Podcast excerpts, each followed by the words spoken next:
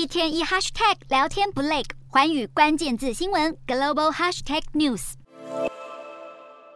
这集的寰宇大话题要来持续关注加密货币交易所 FTX 的破产风暴。现在 FTX 欠了前五十大债权人将近三十一亿美元，其中有十人的索赔额超过十亿美元。FTX 律师甚至透露，可能涉及的债权人数超过一百万。目前已经有几家加密货币交易所因为资产配置在 FTX 或是有密切的关系被牵连，像十一月十六号，加密货币贷款商 BlockFi 就传出将申请破产，已经在十号暂停，包括提款啊或资金存入等服务，理由就是因为 FTX 危机带来了不确定性，导致公司无法照常营运。而全球第一大加密货币借贷商 Genesis 也在同一天宣布暂停用户资金赎回和新贷款的发放功能。而这次 FTX 破产危机会越演越烈，原因之一就是创办人弗里特他拥有的资产管理公司 Alameda Research 被爆出拥有大量的 FTT 负债，恰巧 FTT 又是 FTX 发行的数位代币，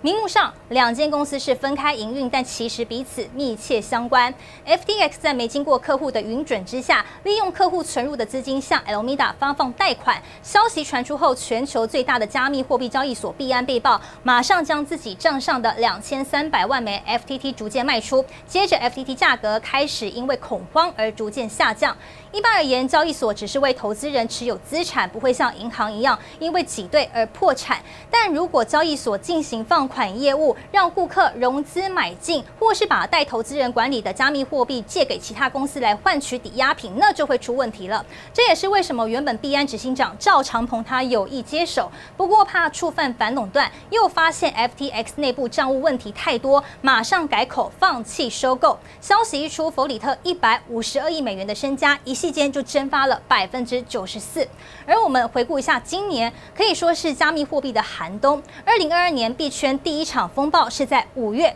全球第三大的稳定币 UST 跟姐妹币 Luna 价格崩盘，让市场大受冲击。后来加密币借贷平台 Celsius 十三号也跟着出现资产大幅外流，六月进一步冻结用户的提款啊、兑币还有转账后，七月十四号正式向纽约法庭申请破产保护。那么资产负债表有十二亿美元的资金漏洞。后来三箭资本也在今年七月申请破产。三箭资本主要业务是加密币投资，以高杠杆来对冲加密币而闻名。也因为三箭资本无力偿还加密币公司 Forager Digital 的借款，七月他也申请了破产的保护。